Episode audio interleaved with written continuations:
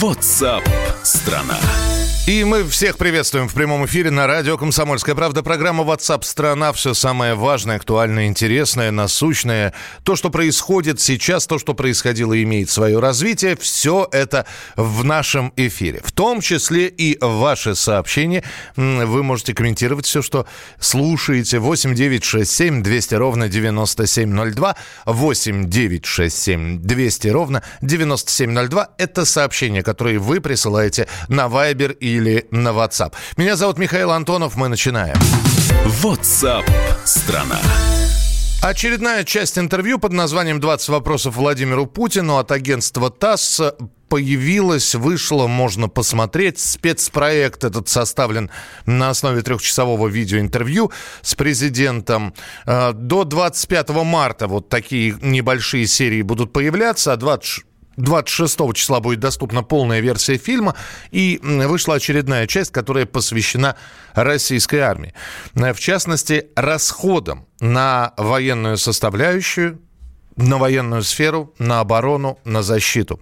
Так вот, расходы России в этой области неизбыточны и благоразумны. Об этом заявил Владимир Путин. Президент отметил, что наша страна делает все, чтобы никто не захотел воевать с Россией. Мы не собираемся ни с кем воевать. На сегодняшний день мы по расходам на седьмом месте находимся. Нас обогнали США. Мне вот Дональд сказал, у них сумасшедший бюджет принят на следующий год. 738, по-моему, миллиардов. США...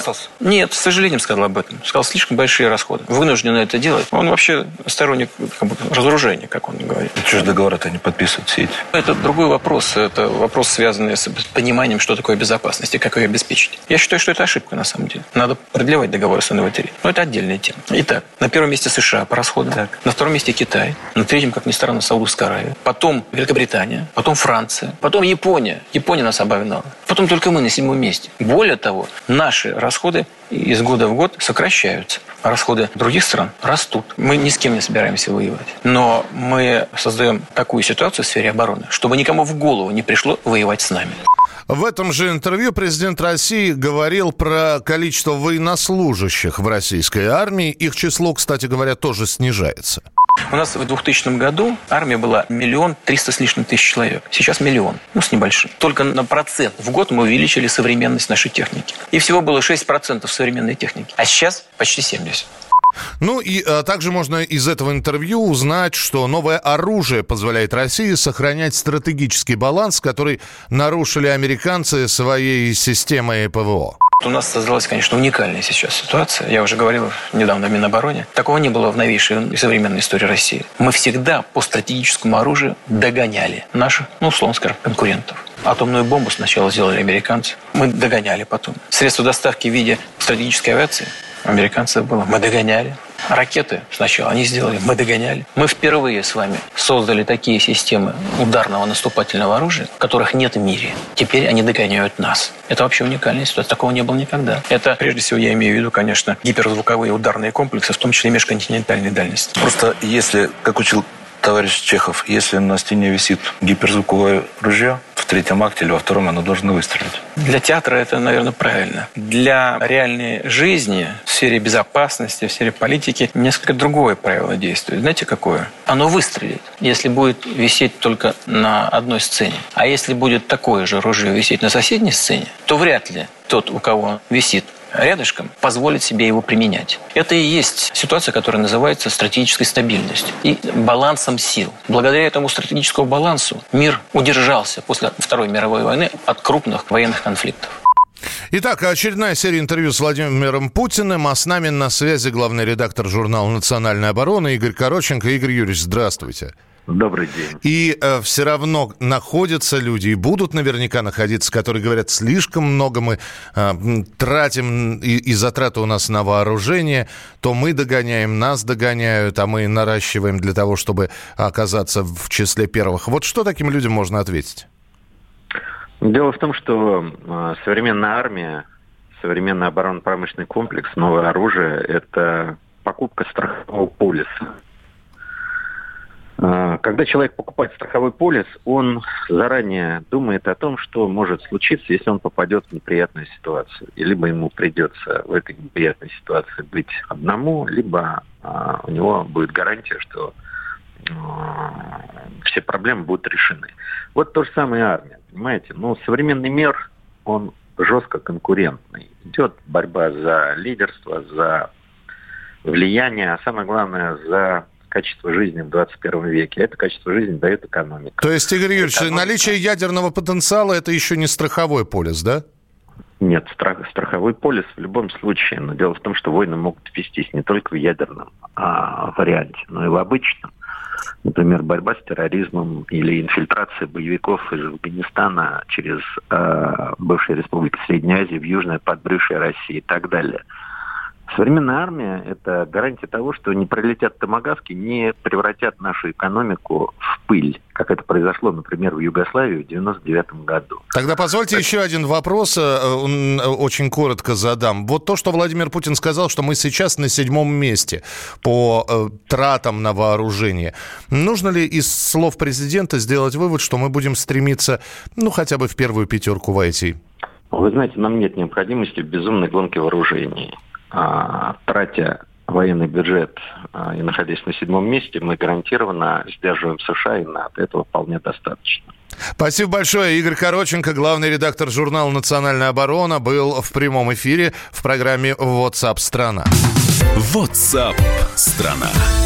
А вот этот вот, знаете, призрак войны или военных столкновений или военных конфликтов, он постоянно где-то либо на границах нашей Родины, либо даже залетает к нам на территорию страны.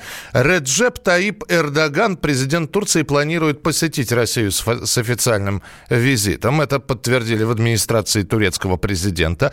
Приедет он на этой неделе 5 марта и э, обсудит вместе с Владимиром Путиным ситуацию по обострению конфликта в сирийском Идлибе, где продолжаются столкновения сирийских и турецких военных. Москва требует от Анкары выполнения сочинских договоренностей, а именно договоренности по борьбе с террористами – а не с сирийцами. Ранее в Российском центре по примирению враждующих сторон заявили, что Москва больше не может гарантировать безопасность полетов ВВС Турции в Сирии. Российская сторона отметила, что это связано с закрытием Дамаском неба над сирийской территорией. То есть э, конфликт между турками и сирийцами, он продолжается, и, к сожалению, так получается, что и Россия оказывается в этом конфликте, в общем, не последним главным, но не последним игроком, не, не последним действующим лицом. О чем будет э, Раджеп Таип Эрдоган разговаривать с Владимиром Путиным в конце этой недели? Как эти договоренности будут отражаться на взаимоотношениях Турции и России. Я напомню, что у нас э, были точки несоприкосновения, точки, в которых у нас были разные мнения. И Раджеп Таип Эрдоган периодически шел на уступки, понимая, что, в общем-то, дружба с Россией – это в том числе подъем экономики Турции. Турция по-прежнему остается одним из главных курортов для отдыхающих россиян. Чем э, закончатся сегодняшние переговоры, я имею в виду переговоры мартовские, марта 2020 года, можно только предполагать.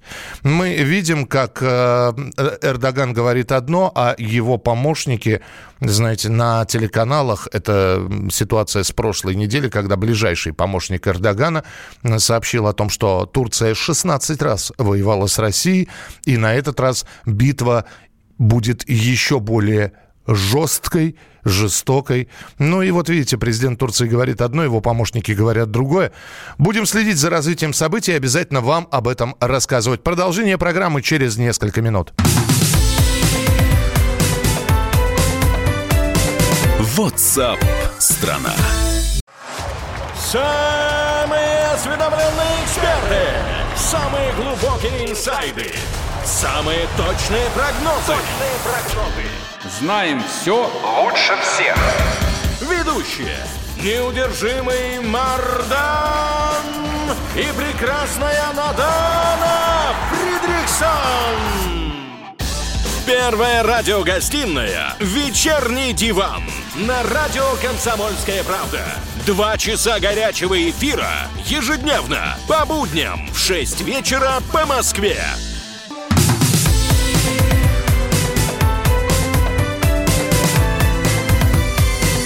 WhatsApp страна. Итак, друзья, программа WhatsApp страна прямой эфир. Меня зовут Михаил Антонов. Здравствуйте, март наступил. Э, во-первых, поздравляю с календарной весной. Э, не знаю, надо ли поздравлять с наступлением Великого Поста или нет, но тем не менее, в общем, э, всем постящимся успехов выдержать этот Великий Пост мы обязательно поговорим об этом сегодня в эфире. Ну и давайте посмотрим, какие изменения у нас произошли с первого числа. У нас очень любят все время с первого числа какие-то изменения происходить. Чем нас порадовал или наоборот не порадовал март? Во-первых, можно будет ввозить некоторые запрещенные раньше лекарства. Речь идет о препаратах с наркотическими или психотропными веществами. Диазепам, медозолам, фенобарбитал и другие. Согласно документу, разрешается ввоз этих препаратов в виде капсул, таблеток, эликсиров или растворов. Для получения, правда, лекарств требуется документальное заключение медкомиссии о том, что отечественные препараты не способны помочь конкретному пациенту. Именно поэтому он и привозит ну, вот вышеперечисленные из-за рубежа. А, интернет-доступ к госуслугам станет бесплатным. Это то самое, о чем говорил еще полтора месяца назад президент. И действительно, с 1 марта на портал госуслуг и все сайты федеральных и региональных органов власти можно будет зайти даже с нулевым балансом интернета. Провайдеры обязаны обеспечить свободное и бесплатное посещение порталов даже при заблокированном или отрицательном счете. С 1 марта в России начинается обязательная маркировка обуви. Средства идентификации должны наносить либо на упаковку, ну, понятно, да, то есть на коробку на обувную, либо на обувь, либо на товарный ярлык обувных товаров. Бог его знает, что это такое. Кроме того, участники рынка с марта вносят в информационную систему сведения о маркировке обуви и даже об обороте товаров. Говорят и говорили до введения этой маркировки, что после того, как она будет введена, цены на обувь вырастут, но вот сейчас эксперты говорят, что если и будет рост цен, то это такая будет корреляция, знаете, сезонная. И введение обязательной маркировки никак на стоимости обуви не должно отразиться. Раритетные автомобили получат свой ГОСТ. Если вы владелец раритетной, я не знаю, 21-й «Волги», э, четверки «Жигули» или «Победы», в общем, машинам, которым больше 30 лет, вы хотите на ней кататься по обычным дорогам, для таких автовладельцев теперь действуют новые правила. Нужно пройти нечто вроде специального техосмотра у аккредитованных экспертов. Они должны будут проверить автомобиль на соответствие новому ГОСТу и разработанному для таких ретро-машин. Кстати, автомобильная тема. В приложении Яндекс Такси появился рейтинг пассажиров. Я вот сейчас как раз в этом приложении. А где? Где смотреть? Войти с учетной записью это не то э, это все не то. Пользователи теперь могут посмотреть свою среднюю оценку от водителей. На сайте Яндекс Такси указано, что водители выставляют свои оценки пассажирам. А где, как, как смотреть, кто скажет? Ладно, э, разберемся. Э, кстати, если вы знаете, как смотреть, напишите, какой у вас э, рейтинг пассажира у Яндекса. Потому что я смотрел здесь социальные сети, многие в Фейсбуке говорят, я никогда не опаздываю, машину вызываю вовремя, не, не задерживаюсь, води, с водителем не спорю.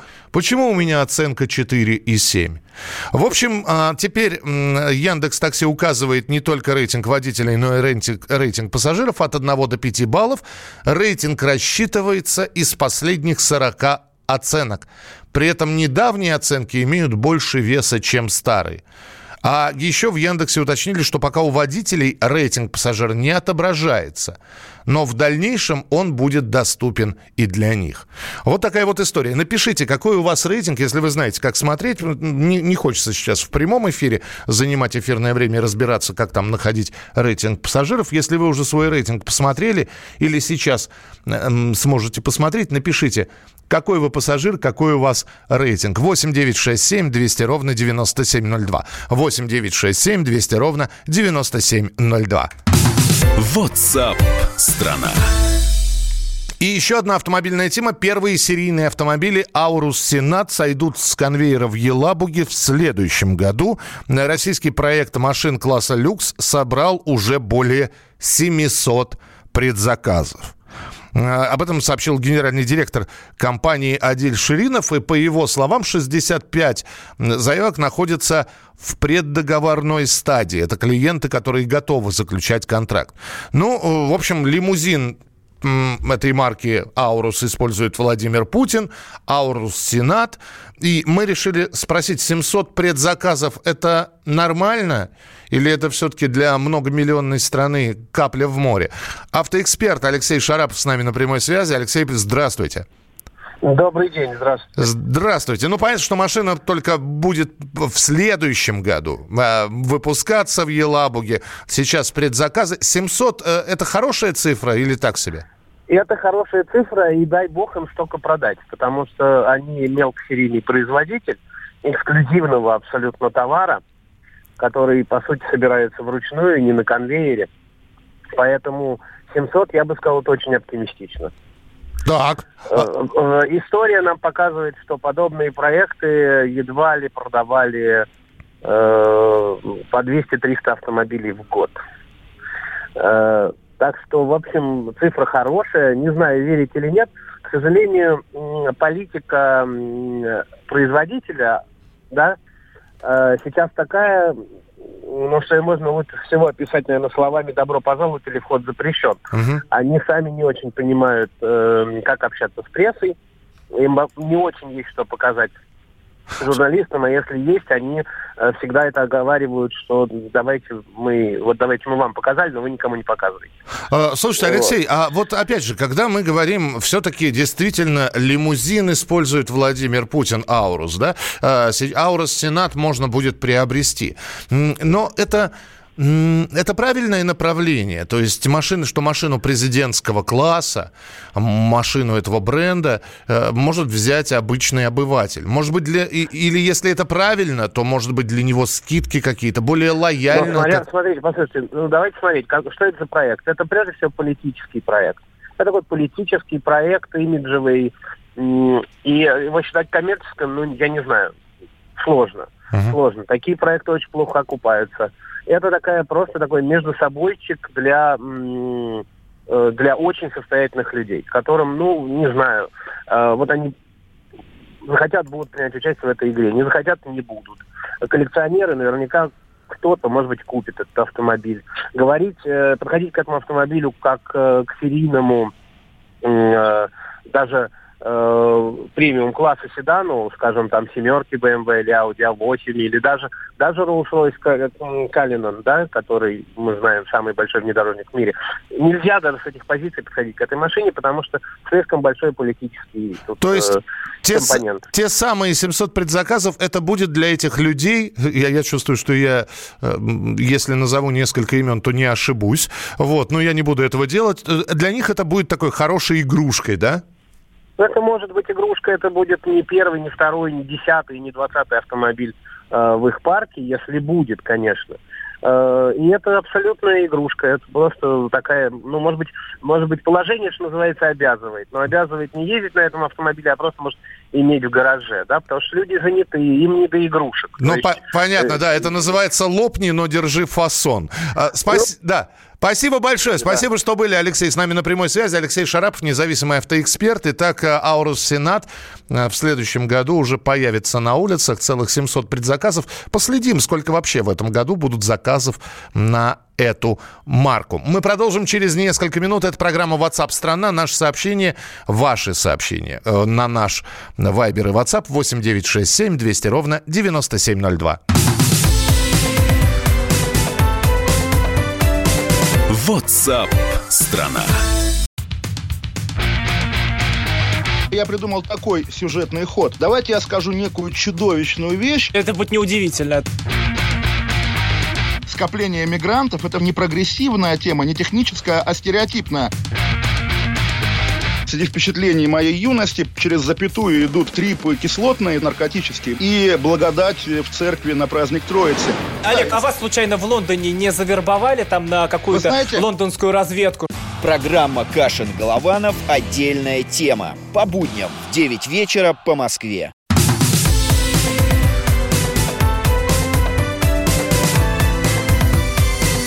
WhatsApp страна. Здравствуйте, WhatsApp страна продолжает свою работу. Рассказываем о событиях, которые происходят не только в нашей стране, но и по всему миру. Все, что свежее и оперативное поступает к нам, вы услышите. Вы можете это все комментировать. Вот мы здесь говоря, говорили и рассказывали о том, что с первого числа Яндекс Такси э, начинает показывать рейтинг не только водителей, но и пассажиров. Я попросил прислать свои сообщения.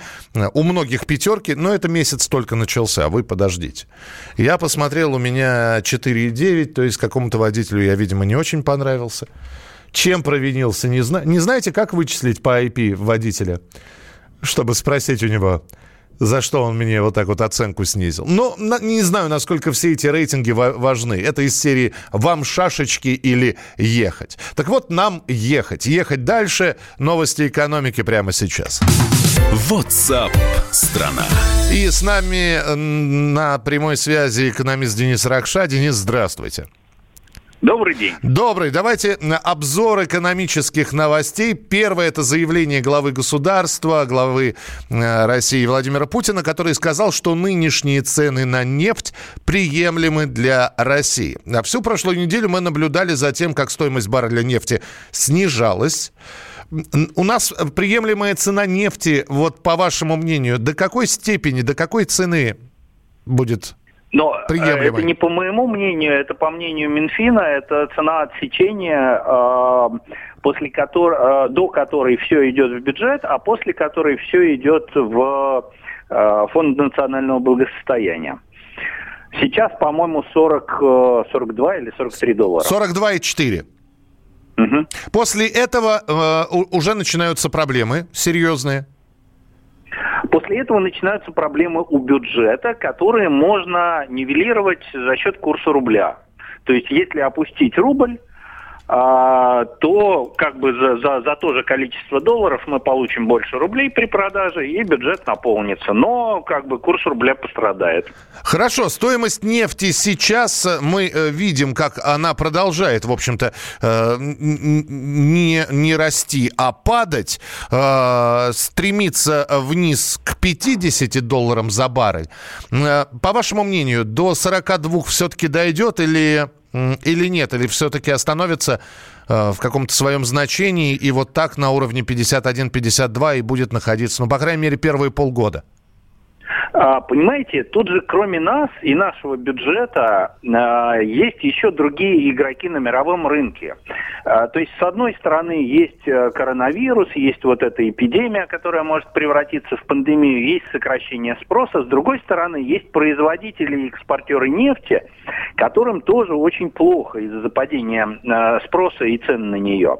И они будут предпринимать меры, какие-то для того, чтобы цены на нефть не падали, даже при сокращении спроса. Например, они могут меньше добывать, меньше экспортировать или еще придумать какие-нибудь хитрые ходы, типа как вот делают сейчас американцы, э, объявляя санкции против трейдера Роснефти. Э, но, при, меры... но, но при этом закупая нефть впрок у нас же, кстати говоря закупая нефть впрок, но это совершенно одно не отменяет другого. Угу. Понятно, вот, да, есть... да. Мы, в общем, тогда следим за тем, сколько будет стоить баррель. Давайте к следующей тогда новости, Денис. Давайте. Российские банки резко сократили выдачу кредитных карт количество выданных кредиток и их суммарный лимит рухнули более чем на 20% в начале 2020 года. Говорят, что э, это касается, потому, это случилось потому, что, во-первых, наелись обычные потребители, все, кто, кому нужны были кредитки, их уже набрали. Ну и э, Центробанк борется с нездоровым ростом потребительского кредитования, ужесточает условия, поэтому все вот и упало. По вашему мнению, почему? Ну, э, я бы первое э, вообще не рассматривал, потому что наелись, не наелись, все зависит от степени агрессивности банков. То есть насколько агрессивно они продвигают кредитки. Вот сейчас они, очевидно, перестали их агрессивно э, продвигать. А, плюс, я думаю, что они перестали перевыпускать кредитки тем своим а, клиентам, у которых они были, и у которых по ним есть проблемы задолженности. Uh-huh скорее всего, вот именно это и отразилось на э, выдаче новых карт. А про нашу... А а так про нашу сознательность... Конечно, это политика ЦБ. Да, да, да, да. А про нашу сознательность, может, мы умнее стали? Вот есть у меня два кредита. Мне звонят и говорят, а мы для вас готовы выпустить кредитную карту там э, с льготным лимитом э, беспроцентным на 50 дней. А, за, а я, я в голове-то держу, что у меня уже два кредита есть. Поэтому я, будучи грамотным человеком, отказываюсь но вы не только грамотный человек, но еще и большой оптимист. Вообще говоря, за последние пять тысяч лет человечество не сильно изменилось во всех смыслах, и в этом в том числе, я думаю. Вы знаете, Денис, они что делают? Может быть, конечно, они кредитных карт выдают меньше, но зато банки увеличивают просто кредитный лимит на уже имеющихся картах и таким образом, в общем-то, продолжают снабжать кредитными деньгами обычных потребителей. А, ну, кредитный лимит они э, могут э, даже теоретически увеличить только хорошим заемщикам, то есть э, тем, кто хорошо обслуживает свои кредиты, а не тем, у кого по ним просрочки или там неплатежи. Понятно. Следующая новость. Россияне стали меньше тратить на покупки в интернете. На 13% снизилось количество людей, которые тратят свои деньги на покупки в отечественных интернет-магазинах. А, если в 2015 году средний чек составлял 3600 рублей, то в 2019 2600 рублей, то есть на тысячу буквально упало. Опять же, с одной стороны, интернет-магазины развиваются, появилось огромное количество сайтов и наших отечественных, и знаменитых зарубежных интернет-магазинов. Почему снижается количество покупателей? Ну, я думаю, это чисто ценовая конкуренция э, за счет того, что отечественные интернет-магазины платят НДС, а иностранные нет. За счет того, что очень много покупается в Китае, где, ну, скажем так, конкурентные цены. А, вот, так что многие интернет-покупатели перетекают на зарубежные площадки – ну, а наше государство, в свою очередь, ужесточает э, там нормативы э, э, по пошлин за, за интернет-покупки, соответственно, борется за то, чтобы покупатель оставался на наших площадках.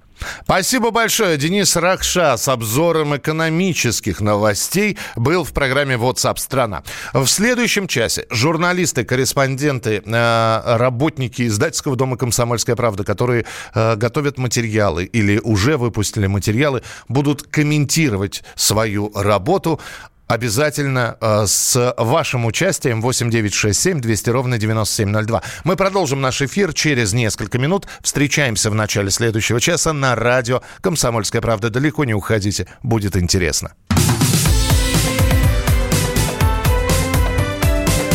WhatsApp страна. Банковский сектор. Частные инвестиции. Потребительская корзина. Личные деньги.